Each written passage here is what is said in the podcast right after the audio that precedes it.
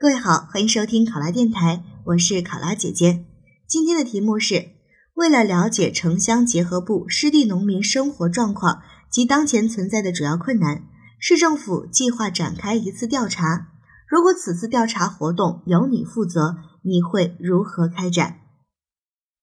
这道调研题我们主要针对的是城乡结合部的湿地农民，要了解他们的生活状况以及当前存在的主要困难。而调研的最终目的是要希望能够帮助他们解决生活的困难，所以我们要针对这些点去进行展开。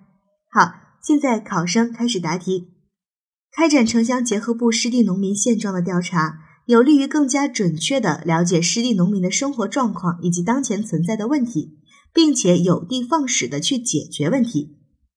如果由我来负责调查工作，我会先收集相关信息，制定调查方案，与市里面的相关部门，比如国土部门联系，收集到目前为止我市城乡结合部湿地农民的数量及相关信息，并且根据这些信息来制定调研的方案，细化方式方法，落实人员安排，从而确保调查的顺利开展。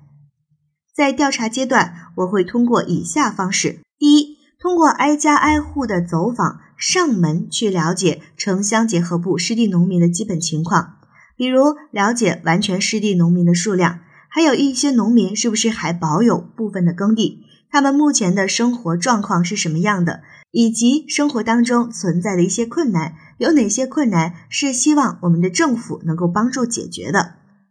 第二是可以通过电话去联系一些已经外出务工的失地农民，了解他们的生活状况。就业现状等等。第三，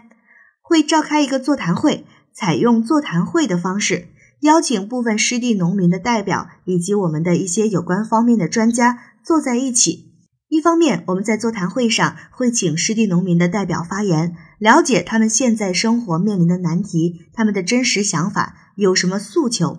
同时呢，我们也会请有关的专家学者。在座谈会上面，给我们的湿地农民提出一些意见和建议，帮助他们即使失去了土地，也能够更好的去维持和发展自己的生活。我会把所有的内容做好记录，最后进行一个整理和汇总，把收集到的数据和信息整理汇总，分析出存在的主要问题，并且根据各方的意见提出可行性的建议，进一步形成详细的汇报材料，上交给领导审阅。考生答题完毕。想获取本题思维导图及更多公考信息，请关注“考拉公考”微信公众号。我是考拉姐姐，我们下期再见。